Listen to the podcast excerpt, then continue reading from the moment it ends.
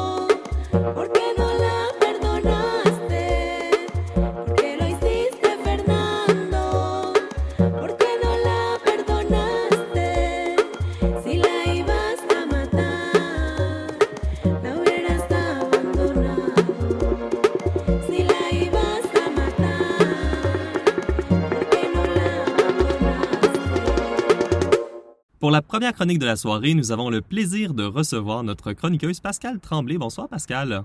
Bonsoir Benjamin. Alors Pascal, tu as parlé cette semaine pour nous avec l'auteur, scénariste, comédien, metteur en scène Olivier Artaud. C'est un homme vraiment aux multiples talents. Oui, exactement. Puis euh, j'étais très fascinée de voir à quel point il a cumulé les productions au courant de l'année, euh, autant à titre de metteur en scène, d'acteur, euh, d'auteur. Et j'étais euh, curieuse de savoir comment euh, se déroulait sa résidence euh, qui est en train de faire actuellement au Centre euh, du théâtre d'aujourd'hui. Donc, c'est une résidence de deux ans qui a démarré avec la présentation de la pièce euh, Made in Beautiful, la belle province, en janvier dernier. Donc, euh, Olivier Artaud assurait l'écriture et la mise en scène de cette production-là.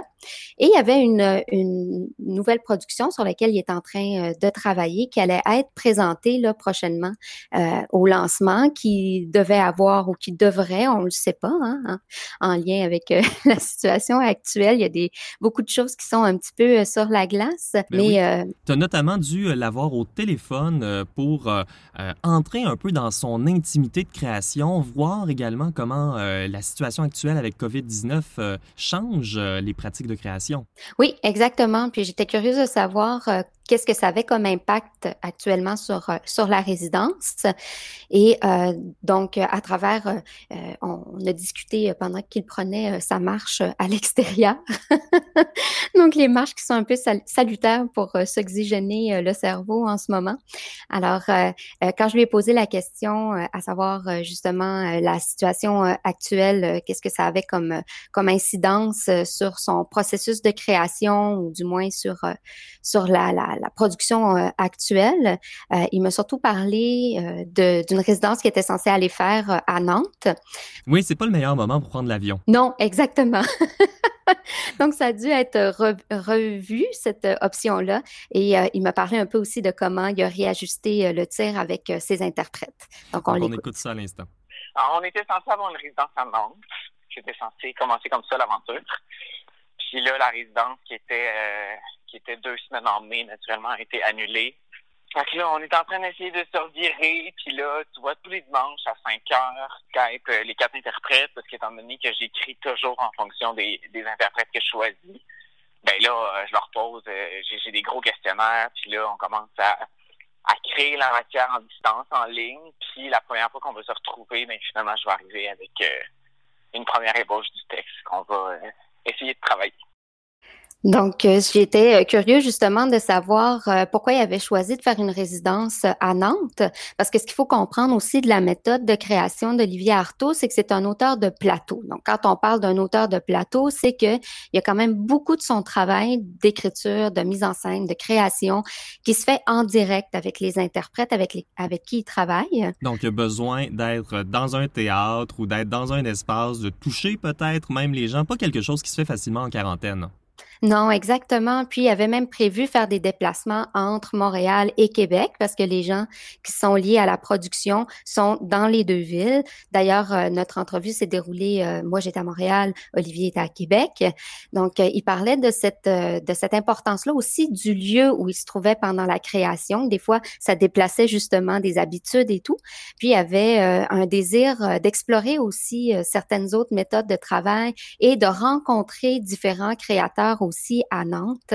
Donc, euh, voici ce qu'il avait à dire euh, par rapport à ce, ce réajustement-là aussi. euh, Par rapport à la résidence à Nantes.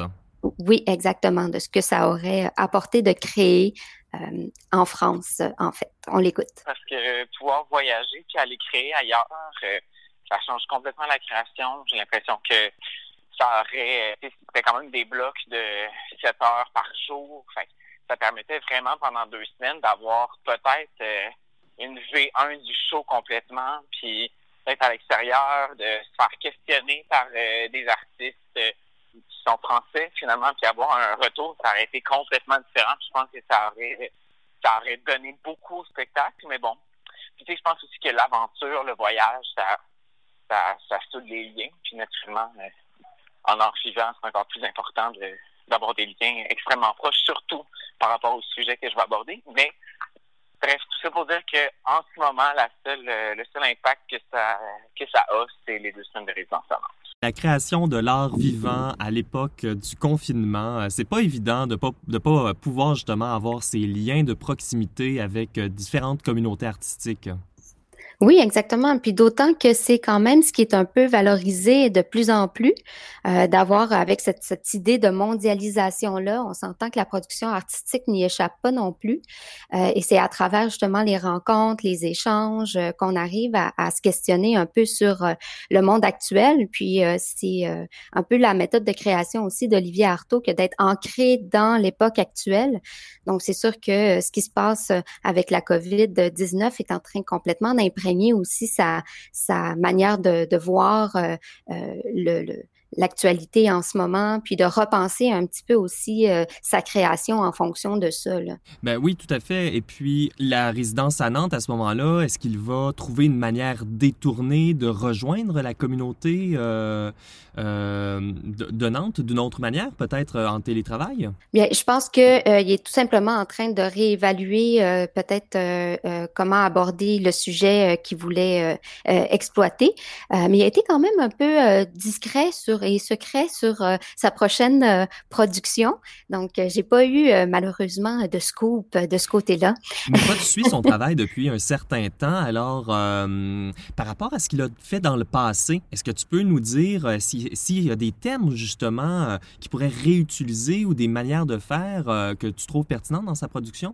Oui, mais ce qui, à travers la conversation, moi, ce qui m'a le plus intéressé par rapport à, à, à à, comment je pourrais dire, à la manière qu'il a d'aborder justement les, su les, sujets sociaux, c'est que Olivier euh, m'expliquait qu'il était en train de suivre des cours en sociologie à l'université en ce moment. Fait qu'il se questionnait aussi beaucoup sur son rôle d'artiste euh, et de qu'est-ce qu'il pouvait apporter justement comme euh, comme obsession parce que lui ses thèmes ou ses sujets il, qualifie d'obsession. Donc euh, il me disait que à travers la sociologie ça lui permettait justement de s'obliger à se questionner sur des thématiques ou justement de d'explorer d'autres sujets qui seraient peut-être pas nécessairement portés spontanément naturellement à explorer comme artiste. Donc d'ouvrir son champ avec une science humaine comme la sociologie était vraiment quelque chose de très qui, qui était porteur d'inspiration en fait pour lui en ce moment, puis que euh, le fait de ne pas avoir pouvoir partir justement à Nantes ou encore il prévoyait partir à Berlin, euh, donc s'est dit là je vais je vais rester, je vais faire des cours à distance, puis ça ça va me nourrir autrement justement comme créateur. Parce qu'il faut dire maintenant qu'on est dans un état de choc comme euh, communauté, comme société. On, suit les points de presse, par exemple, quotidiennement. On est dans les euh, recommandations de la santé publique. Par contre, le regard artistique est parfois un regard décalé, un regard particulier sur ces situations-là permet de voir, euh, d'avoir une certaine distance. Alors, je, suis curieux de voir ce que un auteur, comédien, metteur en scène, avec un regard euh, sociologique, va être capable de révéler de cette situation. Oui, exactement. Moi aussi, j'ai très hâte de voir comment il va, parce que bon, on, on, on en avait, discuté aussi à travers euh, notre euh, notre entretien de euh, comment créer en période de, confinement, parce que on s'entend que encore une fois, les artistes ont dû répondre à un appel de manière assez rapide, hein, parce que on voit dans les médias et tout ça, on dit ah les artistes s'il vous plaît, proposez-nous du matériel, divertissez-nous, hein, ça c'est c'est souvent une demande qui nous est faite. Donc en temps de crise, on voit à quel point l'art devient un, un, outil aussi euh, rassembleur malgré euh, la distance euh, qu'on doit conserver entre nous, mais qui devient aussi une méthode de, de, de, passer au travers cette crise-là, puis de soulager les angoisses et les anxiétés des gens. Donc, on et est toujours... Tu as d'autres extraits à propos de ça d'Olivier Artaud qu'on écoute après ce court segment musical? On va écouter une deuxième pièce par Nidia Gongora, Maltido Muchacho, ce qui veut dire garçon maudit. C'est un regard sur les relations intergénérationnelles de son milieu, où les jeunes hommes manquent de respect envers leurs aînés ou les femmes, et où Nidia Gongora souligne l'absence de guérisseurs dans leur génération. Maldita muchacho, se lo lleve el diablo. Maldito muchacho, se lo lleve el diablo. Juro. Juro, muchacho. Palma. Se lo lleve el diablo. Juro. Juro, muchacho. se lo lleve el diablo. Malo, maldito muchacho, se lo lleve el diablo. Malo, maldito muchacho, se lo lleve el diablo. Juro, juro muchacho, se lo lleve el diablo. Yo voy a los montes corriendito. Traigo la culebra de los montes y la manso. Pa' que le pique a los malditos muchachos de comulgar que no respetan a los viejos y no hay curandero.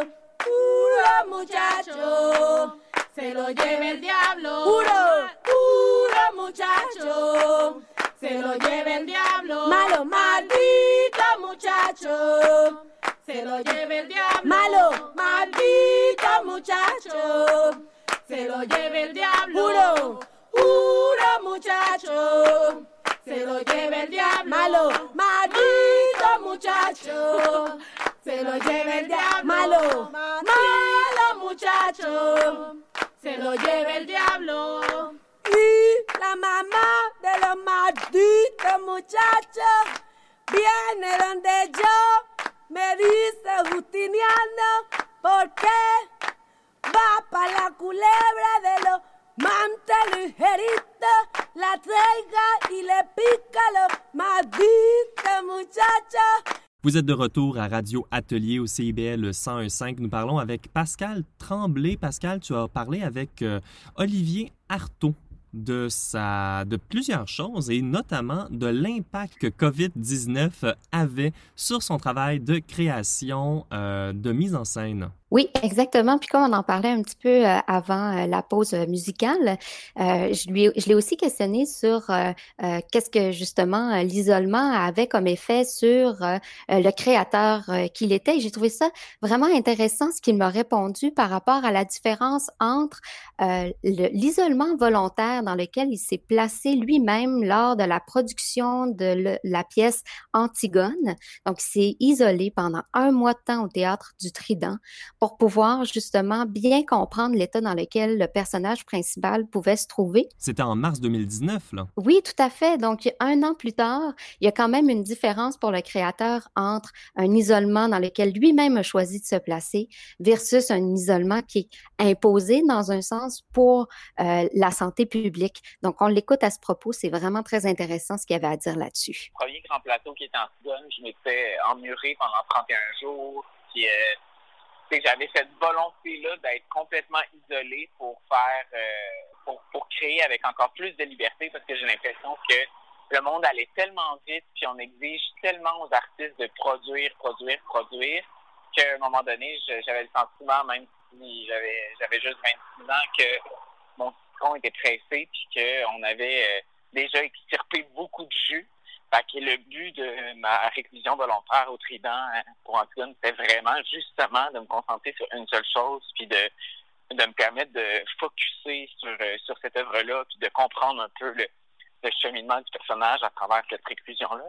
Puis là, une fois que euh, la une fois que l'isolement est comme imposé, c'est sûr que ça, ça amène quelque chose de complètement différent parce que ben, c'est comme si c'était la première fois qu'on sentait que qu'il y avait comme un espèce de sentiment de, de collectivité malgré tout. Puis, tu sais, je fais juste dans ma ruelle à 20h30 tous les soirs. Il euh, tu sais, toute la ruelle, les gens sortent sur leur balcon pour applaudir finalement les, les travailleurs, les gens les plus euh, vaillants en ce moment qui, qui, qui nous permettent de survivre. Il y a aussi le mouvement des arcs-en-ciel partout. Euh, on voit que les gens veulent comme ben, veulent assurer d'être solidaires tout le ensemble euh, par rapport à, à la situation qui arrive.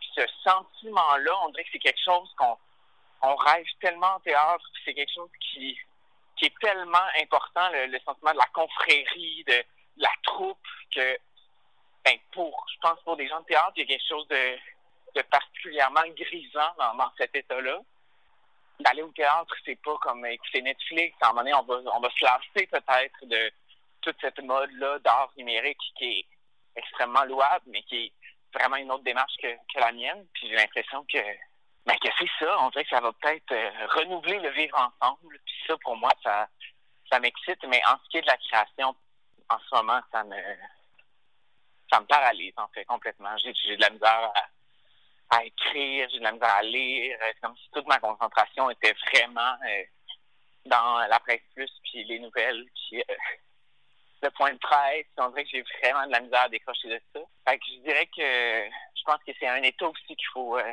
qu'il faut apprivoiser. Puis euh, je suis encore euh, encore en mode adaptation. Je suis pas encore je suis pas encore solide sur mes deux pattes assez pour que ça me ça m'excite assez puis que ça change un peu mon beat actuel.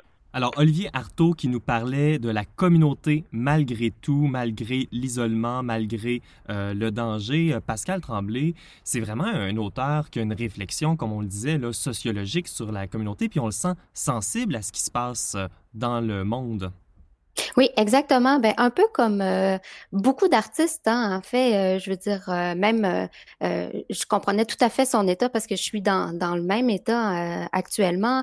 Comme tu le mentionnais un petit peu plus tôt aussi dans nos échanges, Benjamin, toi aussi, tu disais que tu étais très préoccupé en écoutant, en voyant les nouvelles, écoutant le point de presse. Je veux dire, c'est un rendez-vous qu'on se donne un peu tous. Puis des fois, c'est ça, on demande aux artistes de produire des fois rapidement. J'écoutais une chronique à Radio-Canada où il y avait euh, Jérémy McEwen qui était invité, euh, Jérémy McEwen qui est philosophe, et euh, il parlait justement aussi que c'était peut-être pas nécessairement euh, le bon moment pour, en tant que philosophe ou que penseur ou même qu'artiste, de répondre ou de, de créer à chaud tout de suite. Ça nous prend des fois un temps de recul. Puis c'est ce qu'on avait aussi comme, euh, comme conversation, moi puis euh, Olivier, par rapport euh, à, à ce que ça amenait comme réflexion sur euh, le rôle de l'artiste, mais sur euh, euh, le rôle de la création aussi. Puis il me disait qu'en ce moment, ça le ramenait à l'essentiel que ce temps obligé, que cette pause, que ces flâneries-là, si on peut dire, à travers les marches, que ça nous ramène à l'essence même de la création des fois. Puis de se dire qu'on en a besoin aussi d'un temps de recul, d'une pause, d'un moment pour créer, euh, parce qu'on nous demande souvent comme artiste d'être producteur, de générer un produit rapidement, de toujours être en, production. Euh, puis puis c'est un peu ce que je lui ai demandé aussi si on faisait un bilan de son année comme créateur, qu'est-ce qu'il y aurait à en retirer de ça? Parce que quand on voit toutes les productions dans lesquelles il a été impliqué, euh, euh, ne serait-ce que depuis mars dernier, euh, bien, il a quand même produit, euh, produit beaucoup dans ce temps effréné. Donc, on dirait que cette pause de printemps-là est quand même quelque chose d'un peu salutaire pour lui et pour beaucoup d'autres aussi, j'ai l'impression. Donc, tu as un Puis- dernier extrait pour nous ce soir. Oui, exactement. Un extrait où je lui ai demandé comment il arrivait à jongler avec tous les chapeaux qu'il a à porter parfois, metteur en scène, auteur, acteur. Donc, la réalité de beaucoup d'artistes qui ont accumulé plusieurs chapeaux aussi, des fois, pour arriver à joindre euh, l'utile à l'agréable, si on peut dire. Donc, voici ce qu'il avait à répondre par rapport à, à ces multiples facettes de sa personnalité artistique. C'est sûr qu'on n'enlève jamais l'auteur de plateau du plateau, dans le sens que c'est sûr que toute ma pratique fait partie de moi, puis euh, mon historique, mais ça c'est comme euh, c'est comme mon genre, c'est comme ma couleur de peau, c'est c'est comme quelque chose qu'on on peut pas enlever parce que fait comme partie de l'identité artistique de de ce que je fais. C'est pourquoi aussi on m'approche beaucoup pour euh, quand on m'approche pour faire la mise en scène, c'est souvent des gens qui sont en création, c'est souvent des gens qui écrivent leurs textes. je pense à Foreman aussi qu'on a présenté à Québec. C'était ça aussi. On vient, je pense qu'on vient me chercher aussi parce qu'on a envie d'avoir un espèce d'input, parce qu'on sait que je fonctionne en fonction des, des, des, des interprètes, puis des obsessions. Fait que c'est sûr que je pense que ça fait partie de, de l'artiste que je suis, mais je pense à quelque part, là, mais c'est, ça c'est mon rapport avec moi-même, mais je pense qu'à quelque part, je suis meilleur quand je fais une seule chose. Et je pense que, selon moi, mes, mes meilleurs coups, ça, ça serait sur Mark Foreman, ce serait Antigone, ce serait, tu sais, ce serait euh, des shows dans lesquels j'ai pu me concentrer uniquement sur la mise en scène, uniquement c'est un grand mot parce que on s'en mêle finalement, puis on est des artistes qui ont de donner nos points de vue, mais euh, je pense que ce qui me sied le mieux, c'est c'est sûrement ça parce qu'on a, euh, je pense qu'on on porte une seule angoisse. Ça, c'est très, très précieux, c'est que on, on peut se risquer plus parce qu'on a juste une angoisse qui est la mise en scène.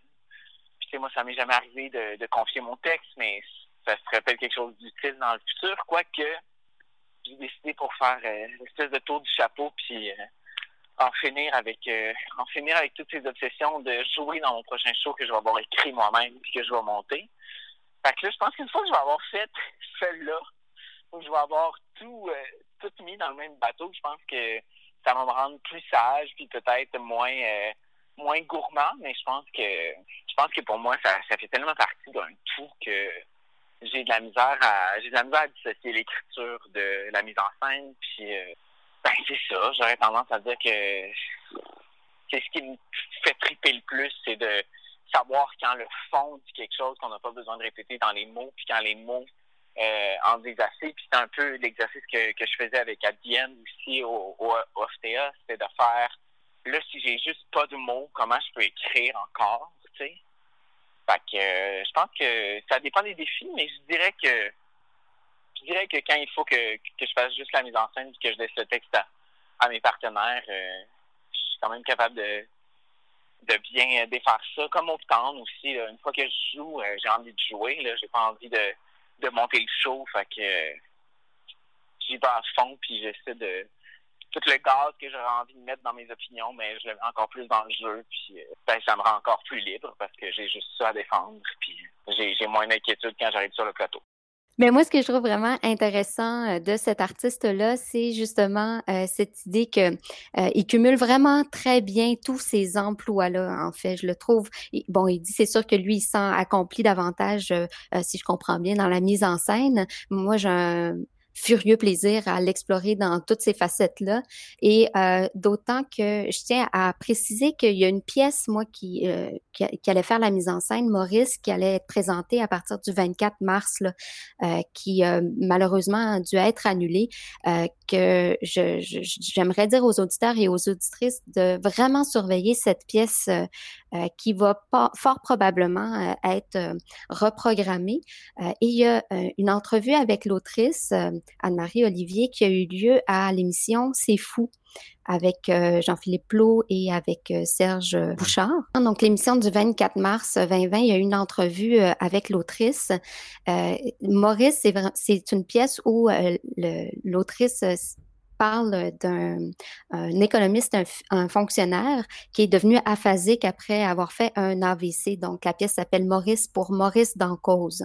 Et c'est fascinant de les entendre parler du langage. Et là, on a entendu dans l'extrait qui vient de passer Olivier Artaud parler de euh, comment j'arrive à créer comme auteur sans langage. Donc, ce qui l'a amené à faire son exploration avec euh, euh la pièce the end, Everybody's Fucking.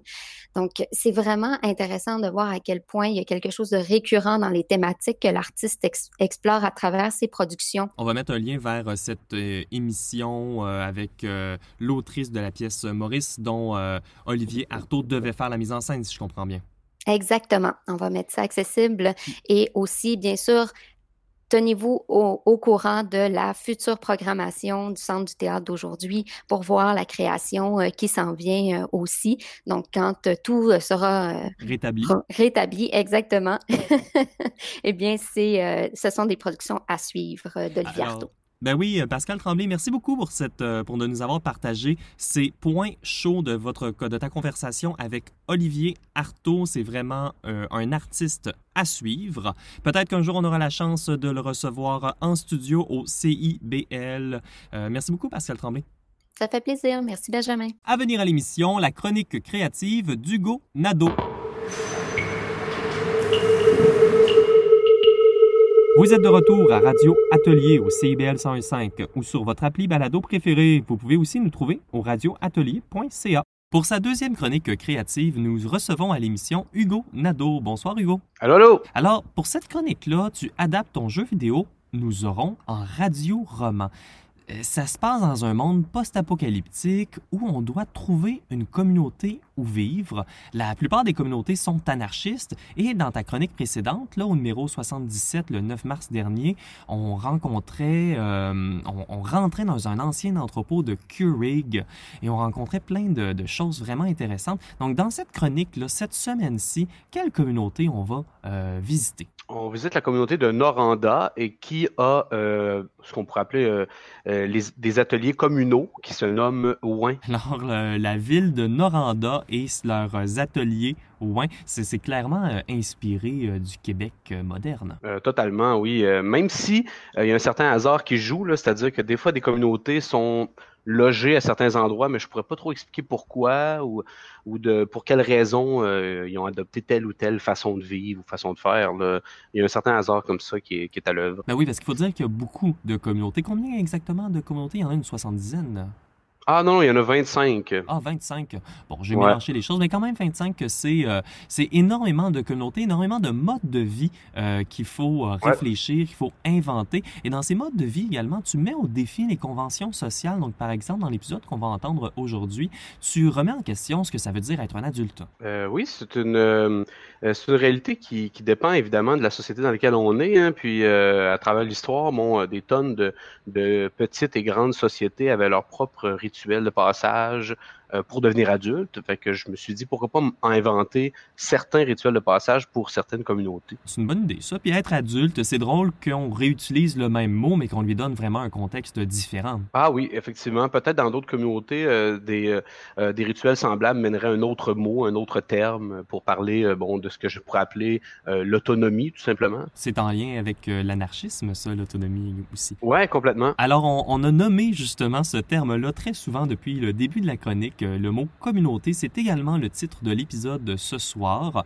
Donc, on a parlé de Noranda, qui est euh, cette ville euh, fortifiée avec euh, un- une réserve, un atelier communautaire, mais il y a aussi un autre endroit qui est mentionné dans l'épisode. C'est de là qu'un personnage fuit. Oui, c'est la ville de Capitale, en fait, qui est l'ex-ville de Québec. Euh, Capitale, c'est assez particulier parce que c'est une forme de, disons, de communauté, comment je pourrais appeler ça,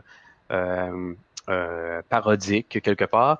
Puis, euh, bon, euh, il y a beaucoup de robots qui habitent Capitale, puis eux, ils souhaitent euh, rétablir l'âge d'or du capitalisme. Donc, euh, ça coûte très cher là-bas, puis c'est par manque d'argent, en fait, que le personnage euh, Géorgie euh, a été d'abord chassé de Capitale, puis ensuite a dû euh, trouver une façon de survivre par ses propres moyens euh, à l'extérieur de la ville. Donc, juste avant qu'on rentre dans l'épisode puis qu'on écoute ce radio-roman que tu as à nous proposer, j'aimerais qu'on parle un peu de la technologie dans ton univers parce qu'il y a beaucoup de, de technologies, surtout dans cette histoire euh, qu'on va entendre. Donc, d'où elle vient, cette technologie-là que, que tu mets de l'avant? Ça vient de toutes sortes de grappillages, en fait, des fois par hasard, des fois par, par la suite de, de différentes recherches. Puis bon, il y en a des tonnes. hein. Euh, j'ai, euh, je mentionne dans la, où je fais mentionner dans cette chronique-là, euh, par exemple, les extraits foliaires, la viande in vitro, euh, une euh, réimprimante, euh, toutes sortes d'imprimantes 3D, des choses comme ça. Mais la viande, ouais, c'est ça, la viande in vitro, ça fait partie de, du lot, puis c'est assez curieux.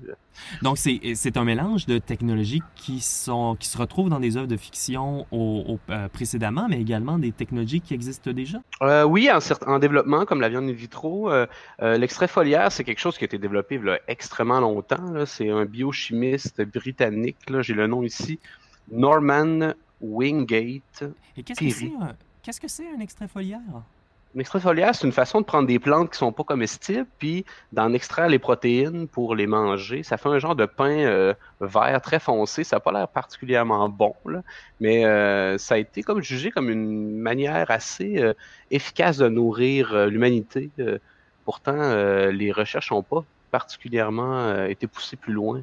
Ouais, très c'est étrange, ça. Ben, ben, sur cette euh, note euh, peu ragoûtante, mais tout de même intéressante, euh, c'est euh, là-dessus qu'on va aller en création. Alors, on écoute l'épisode Communauté euh, de- du radio-roman Les Mains Vides, créé par Hugo Nadeau.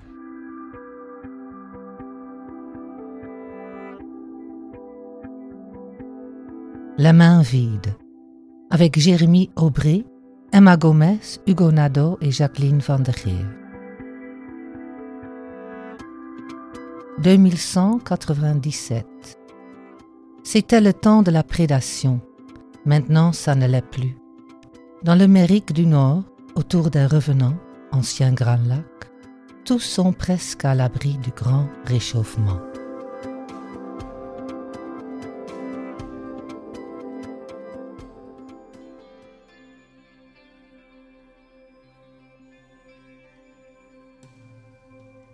Il n'y a pas eu de visiteurs à Noranda depuis au moins un an. Idem pour la neige. Habituellement, la neige est signe qu'un visiteur va arriver. C'est moins de la superstition que de l'espoir. Pourtant, parfois ça arrive. Dans le dortoir communal, assez froid, Veille se tient devant le lit de Géorgie. Est-ce qu'on s'est remis des derniers jours? Tu as dormi longtemps C'était vraiment con de me couper le ventre pour y cacher mes trois scènes en or. J'étais terrorisé qu'on me les prenne. T'as pas idée comme la vie à Capitale peut être chère. On préfère la vie chère à la vie chère ici. Si tu vois ce que je veux dire. C'est fini maintenant. Elle sert à rien ici. Personne ne va te les prendre. hein. Je vais les garder. Je les garde. À part ces petites pièces qui t'infectaient les ventres, tu es arrivé ici les mains vides. C'est très bien vu. Ici, tu seras bien reçu. Comme si j'ai fait exprès. Ça change rien. hein. Alors c'est quoi Noranda? À part la fin d'un long, long voyage? Tu te sens prêt à marcher un peu? Je peux te faire faire un tour de la commune. Ça te coûtera une pièce. Oh, mais c'est pas drôle. Bon, pourquoi pas? J'ai envie de prendre l'air un peu.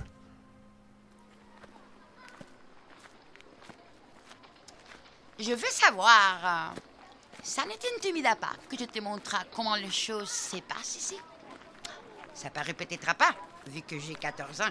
Mais je suis une adulte. T'es une adulte? Comment ça se peut, ça? Je suis devenue une adulte et toute seule en plus. J'ai passé les rituels comme tout le monde. J'ai appris à subvenir à mes besoins. Je suis revenue. Voilà. C'est impressionnant, admettant que j'y suis pas bien parvenu moi-même. Allez, montre-moi tout. Alors, bon, euh, aussi bien commencer par le restaurant. T'as faim? Euh, plutôt, oui. Alors, c'est quoi euh, ce restaurant? On, on commande ce qu'on veut? On prépare ce qu'on veut. Oui. Ou on prend ce qu'il y a. Là, au fond, tu vois, c'est une de nos grandes fiertés. Les laboratoires de viande vivante.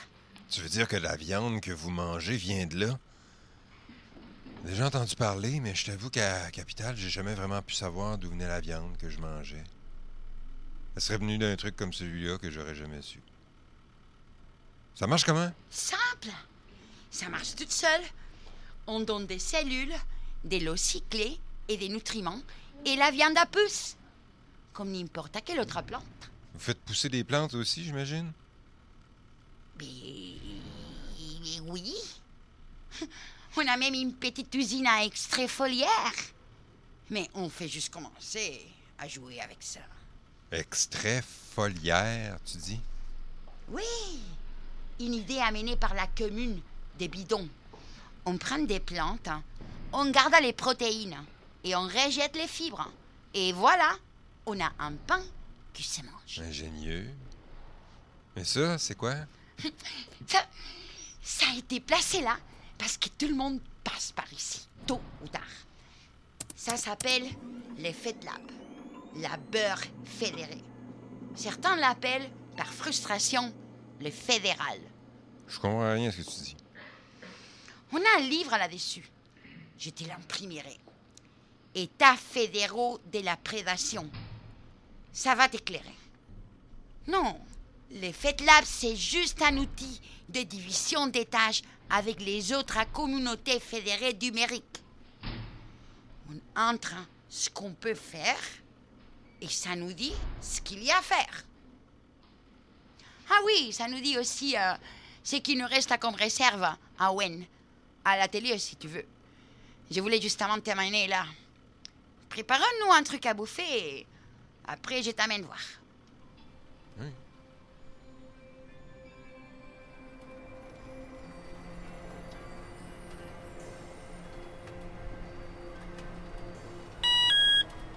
Quoi? C'est barré?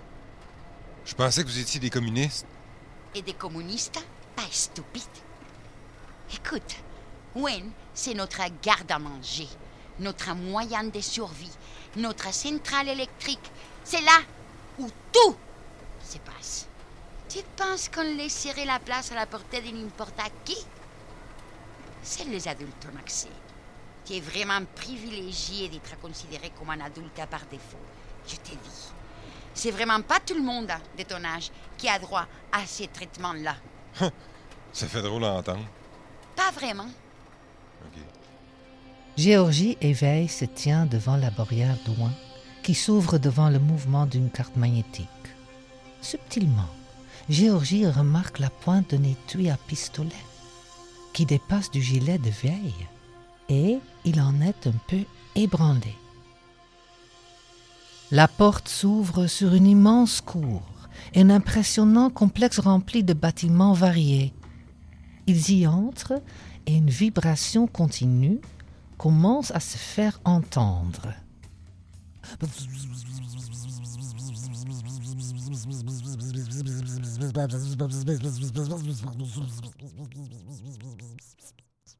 Au loin, deux grosses cheminées les observent.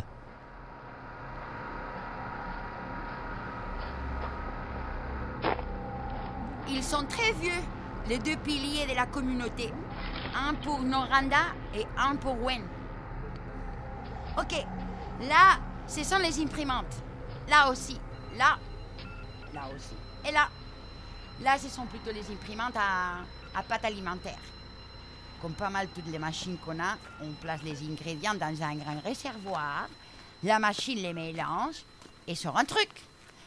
Là, elle les mélange à de l'eau et sort des pâtes en fonction d'un design. Il y en a qui s'amusent un peu trop avec les fractales, si tu veux mon avis. Et vous venez souvent travailler ici? Combien d'heures par semaine? Qu'une heure par semaine, mais plutôt une fois par année. Le reste du temps, hein, c'est volontaire. Ou quand il manque à quelque chose et que ça a le bonheur de te tomber dessus. On fait une grosse corvée annuelle parce que c'est plus efficace de produire à la chaîne et en grande quantité. Aussi, la présence de tout le monde, ça motive tout le monde. hein. Mais il y a tout le temps des fêtes dans ces temps-là. C'est assez épuisant.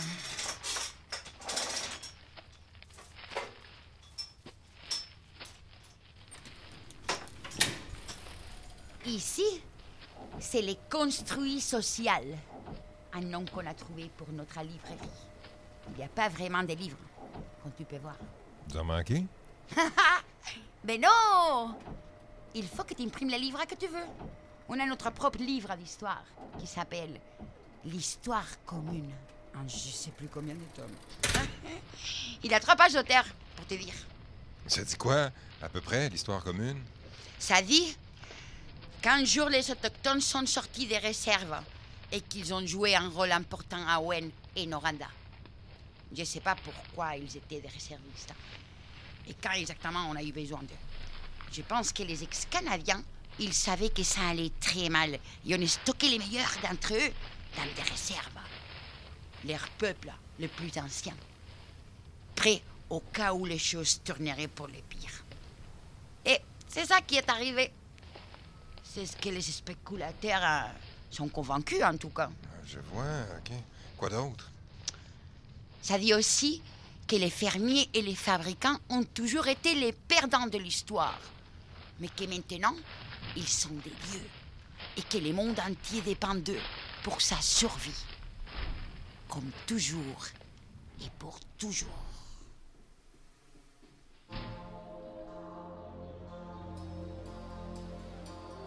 Vous êtes de retour à Radio Atelier et nous sommes en compagnie de l'artiste Hugo Nadeau qui a préparé cette chronique créative à partir du jeu vidéo Nous aurons.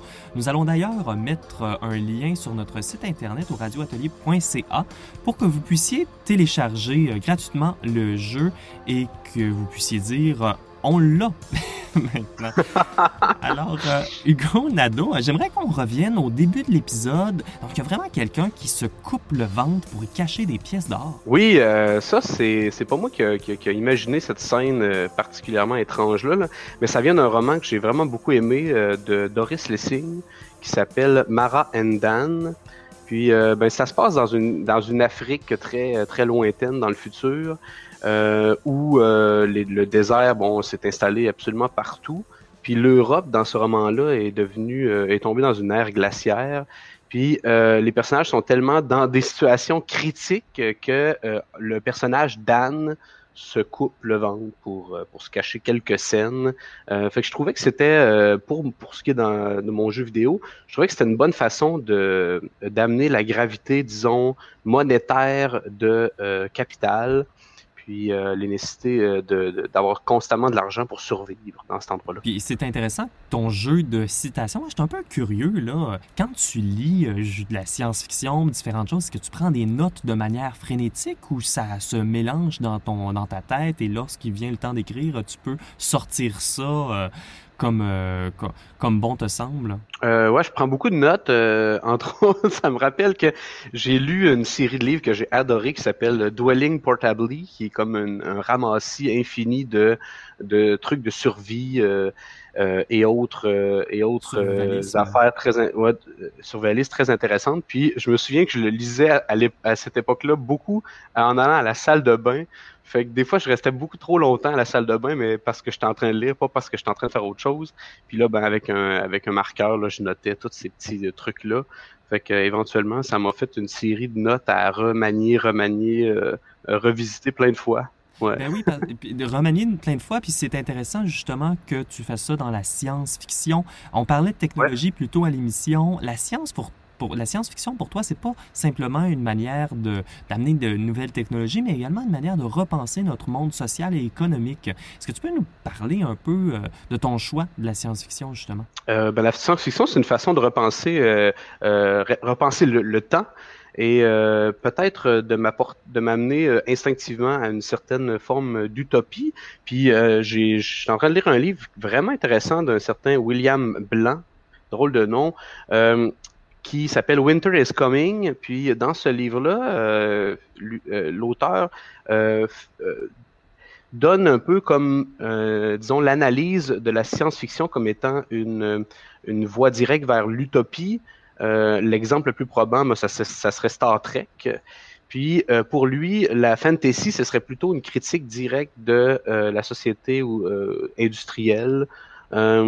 Euh, puis donc j'aime beaucoup ce mélange-là où ces deux, euh, euh, on va dire ces deux euh, euh, pôles-là, euh, un de la un de l'utopie puis peut-être l'autre de la dystopie. Mais c'est intéressant parce que dans ta science-fiction, j'ai l'impression que les deux se retrouvent. Certaines communautés semblent tout à fait utopiques, tandis que d'autres seraient plutôt euh, euh, une extrapolation des relations euh, de- de- de- d'exploitation qu'on retrouve dans le monde capitaliste, donc une dystopie. Ouais, complètement. C'est vrai que les deux sont assez interreliés dans ce que j'ai fait. Et puis c'est intéressant aussi parce que le monde post-apocalyptique est un peu ce mélange peut-être entre la science-fiction et la fantasy parce que on n'est pas dans un monde euh, comme on appellerait cyberpunk avec euh, de la technologie accessible euh, qui est de manière euh, intégrée là dans notre quotidien, mais on revient d'une Ouais. certaine manière à un monde de pré-industrialisation. Ben complètement, puis ça l'expliquerait peut-être pourquoi aussi dans les dans les histoires ou les jeux ou les films post-apocalyptiques, il y a des fois des éléments fantastiques euh, à ce point développés. Oui, tout Ouais. Ben, on, on y réfléchit. Puis, euh, ça, c'est le, le deuxième épisode sur lequel, justement, on réfléchit au, au monde que tu as créé. Et on voit qu'on entend aussi que euh, l'histoire se développe au fil des dialogues. Est-ce que cette écriture-là en dialogue, c'est quelque chose qui devient facilement Hugo Nadeau? Pas tant que ça. Puis moi, j'étais plutôt nerveux à l'idée d'écrire des dialogues euh, là-dedans. Puis euh, finalement, je suis tombé sur quelques trucs pour écrire un scénario de film. Je sais pas pourquoi je suis tombé là-dessus exactement, mais une des raisons, c'est parce que je voulais mettre en forme mon document de la façon, euh, disons, la plus euh, conventionnelle possible. Ça m'excitait pas mal. Puis euh, simplement le truc de couper en très petits morceaux les dialogues, de couper en, en très petits morceaux les idées. Déjà, ça l'a vraiment aidé mon écriture. Puis j'ai trouvé ça finalement assez agréable, puis euh, pas trop compliqué. Puis le résultat me semble assez proche de d'une certaine forme de dialogue, oui. Tu as un passé, ben, pas un passé, mais tu as une pratique dans la performance. Et là, dans la performance, on est quand même assez loin des dialogues. On peut l'être vraiment loin des dialogues. Puis moi, c'est vrai que euh, quand je fais de la performance, ça m'arrive souvent d'être d'assez peu parler pendant presque toute la performance. Là. Euh, ça peut même être pendant un, un bon 45 minutes. Là. Aucun, aucun dialogue avec le public. Là. Et puis, euh, je terminais là-dessus, là, euh, pour te mettre un peu au défi. En même temps, même si les dialogues sont pas présents de manière textuelle dans ta pratique, on peut quand même dire que tu es en dialogue. On, a, on a parlé beaucoup de tes références euh, aujourd'hui. Donc, c'est peut-être une autre forme de dialogue, euh, si on veut. Là. Euh, oui, puis je trouve que ça, c'est quelque chose d'assez riche que de pouvoir euh, citer des tonnes de- d'autres artistes ou d'autres créations. Puis moi, j'aime beaucoup fonctionner par le par la copie là, dans, dans mon travail. Fait que, euh, je me dis que peut-être que ça se retrouve là encore une fois. Alors, ben, merci Hugo Nadeau de nous avoir éclairé sur euh, ta création euh, Les mains vides, le radio-roman que tu as fait pour Radio Atelier. Merci. On aimerait dire que cette chronique a été faite en préparation à un spectacle qui euh, aura euh, le titre C'est Nous aurons les mains vides. Ah non, c'est plus compliqué. C'est nous campions loin des endroits où la mort nous attendait. Le Oui, spectacle. c'est euh, c'est vrai que c'était compliqué. Alors, euh, nous, nous campions là, loin des endroits où la mort nous attendait. Euh, c'est, ça aura lieu peut-être à Montréal ou à Québec. On n'a pas encore le droit de mentionner où, mais on vous invite à surveiller la programmation du Off-TA dans les prochaines semaines.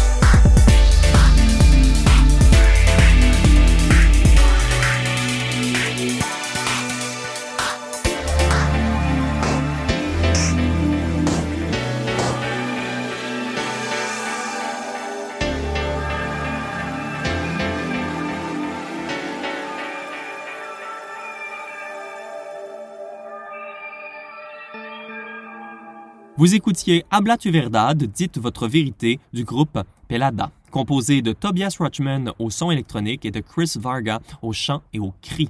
C'est aussi elle qui écrit les paroles en espagnol qui sont au cœur de ce groupe militant de Montréal mêlant punk hardcore, le dance et le house. Ces textes abordent aussi bien les relations de pouvoir, l'identité, la surveillance ou l'environnement. Le nom du groupe, Pelada, c'est le féminin en espagnol pour mise à nu, pelé, rasé ou cru. La pièce souligne la nécessité de surmonter la stigmatisation à parler d'harcèlement sexuel ou en offrant force et courage à ceux et celles qui en ont besoin. C'est presque terminé pour Radio Atelier ce soir. Il nous reste une dernière pièce musicale du commissariat de Florencia Sossare, mais je voulais prendre un moment pour remercier toutes ces personnes qui nous ont envoyé des messages de soutien dans les dernières semaines et qui ont partagé nos publications. Je pense à Émilie Fortin, Maya Cousino-Hollen, Catherine Eve Gadouri, toute l'équipe de la Santal. Bref, j'en passe là plusieurs parce que c'est un manque de temps, mais merci de votre amour, c'est vraiment apprécié. Je vous invite vous aussi à envoyer vos, témo- vos témoignages à la messagerie sociale et à partager l'initiative ou même à continuer à écouter l'émission. Radio Atelier, ça serait pas possible sans Jenny Cartwright et Manon Giry au montage, Véro Marangère aux communications et tout le reste d'équipe. On va se quitter ce soir avec la pièce Esco to Assess de Lido Pimienta. C'est une artiste qui s'identifie comme queer, afro-colombienne et wayuu. Elle s'exprime sur des thèmes qui lui sont très personnels comme le racisme, la condition de la femme, les questions autochtones et environnementales. Dans un mélange de folklore, d'électronique et de kumbaya plutôt feutré, Lidio Pimi- Pimienta chante que tu assesses no es amor? Cette chose que tu fais n'est pas de l'amour. Elle s'adresse à un être cher qui lui fait du mal par inadvertance, mais au cœur de la chanson, elle parle du besoin universel d'affirmer son humanité, que ce soit de la part d'un amant, d'un parent, d'une communauté,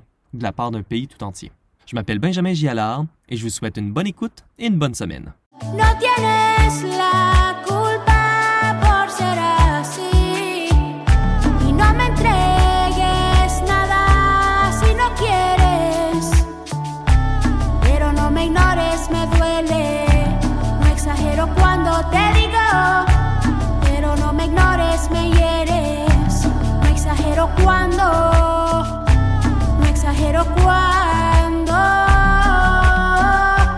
eso que tú haces, eso que tú haces.